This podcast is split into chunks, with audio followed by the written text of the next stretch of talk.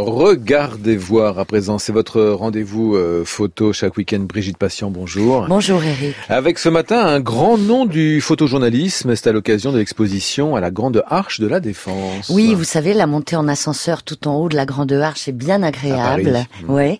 Et puis ensuite, c'est le monde qui nous a offert 150 photos de Pascal Maître, qui depuis 39 ans, il a commencé en 79 à Jeune Afrique, est un montreur d'histoire en couleur. Vous avez peut-être en tête cette photo du commandant Massoud de dos face aux montagnes en Afghanistan. Il l'a prise en 1998, mais quand Massoud est mort en 2001, cette photo a commencé à vivre et à devenir icône. Jean-François Leroy l'avait d'ailleurs prise pour l'affiche de Visa pour l'image en 2002.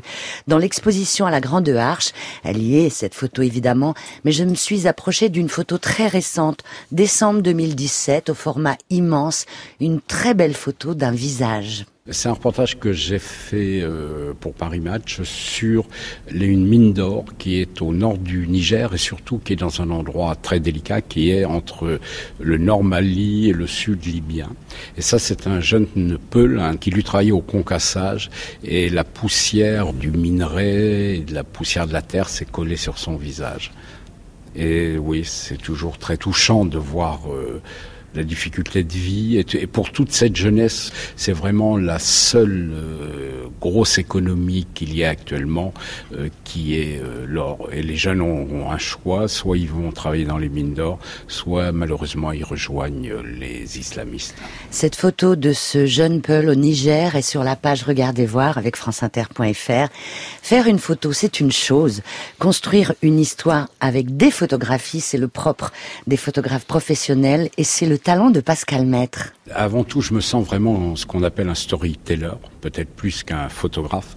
En général, les sujets montent euh, en moi tout doucement, c'est-à-dire je lis beaucoup, je vais dans les pays. Je, Kinshasa, c'est une ville où je vais depuis une trentaine d'années, et ce qui m'a toujours sidéré, c'est qu'à Kinshasa, il y a les plus grands artistes africains au monde. Ces artistes, le chaos de la ville, et les traditions, le tout étant inspiré. Donc tout ça, ça germe quand même un petit peu euh, en même temps. Là, je rentre de Kaboul, où j'ai fait une histoire pour euh, le Figaro Magazine. Et Kaboul, ça m'intéressait parce que j'avais envie de montrer comment la ville a changé, pour les femmes, pour la jeunesse et tout. Mais j'étais à peu près persuadé que le cœur de la ville, le cœur des traditions existe encore. Donc j'avais envie de montrer que tout ça s'emboîtait et cette sorte de schizophrénie, comment les gens, euh, après 40 ans de guerre, continuent à vivre entre ces traditions, entre la les nouvelles technologies, tout ça. Donc en général, ça monte tout doucement. Et quand les photos sont là, après des semaines d'immersion sur le terrain, dans un territoire, avec des hommes et des femmes qui vivent là, comment choisir les photos qui seront finalement montrées au public, publiées, exposées? Cette phase-là, très importante, Eric, s'appelle l'editing. Alors on a chacun ses manières. J'édite jamais sur le terrain parce qu'il faut un temps de recul, puis on a autre chose à faire.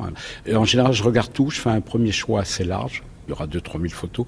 Puis deux jours après, je le réduis, j'arrive à 200-300 photos. Et là, je vais sortir vraiment les photos qui m'intéressent et je vais construire l'histoire. Sur l'editing, j'ai eu la chance, euh, comme je travaille pour le National Geographic, on édite avec un picture editor. Et ce qui est très rare et malheureusement, je souhaite que tous les photographes aient cette possibilité-là. Parce que c'est quelqu'un qui va regarder tout votre travail, et qui va avoir une distance. Parce que nous, évidemment, on est attaché à des choses affectives. Donc, quelquefois, on est à des photos qu'on aime bien et on nous dit, et alors quoi? Donc, on est obligé d'abandonner, mais ça permet d'avoir un regard extérieur et d'affiner le travail. Et ça, c'est assez génial. Quand on demande à Pascal Maître où ses pas de photojournaliste vont encore le porter, il dit qu'il aimerait bien aller aux Marquises pour Gauguin et Brel. Ah bah en Asie centrale, au Japon, il y a encore de l'espace pour lui dans le monde. Dans cette expo, on a l'impression d'être sur le toit du monde et de zoomer sur des humains avec l'œil de Pascal Maître, avec ses couleurs qui ne font pas oublier l'essentiel de ses images, la composition et les histoires qu'elle raconte, des histoires d'humains, tout simplement. Et l'exposition, d'ailleurs, s'appelle Seulement humain avec le photojournaliste Pascal Maître. Donc, c'est jusqu'au 11 octobre à la Grande Arche de la Défense à Paris. Merci Brigitte. À demain. À demain. Regardez voir, c'est aussi sur franceinter.fr.